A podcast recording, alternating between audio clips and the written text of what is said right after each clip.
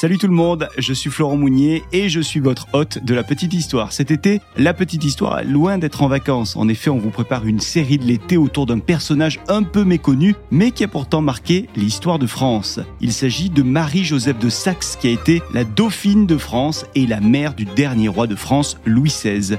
Une femme, vous le verrez, incroyable par sa générosité, son appétit de la vie, son amour pour les autres, son dévouement pour le royaume de France, alors qu'elle-même venait d'un autre royaume. Une femme qui a été adorée par son époux, le dauphin Louis, et vénérée par son beau-père, le roi Louis XV.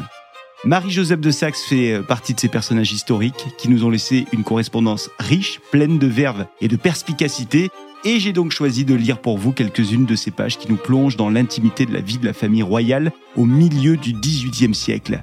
La petite histoire de l'été vous propose donc quatre épisodes spéciaux pour découvrir qui était celle qu'on surnommait Peppa, une dauphine qui a été mise de côté par la grande histoire de France, mais que la petite histoire a choisi de mettre en avant sur quatre épisodes avec euh, cette série spéciale mixée par Sébastien Girard et produite par la Fabrique Audio. Rendez-vous donc d'ici quelques jours avec le tout premier épisode de la petite histoire de la dauphine de France.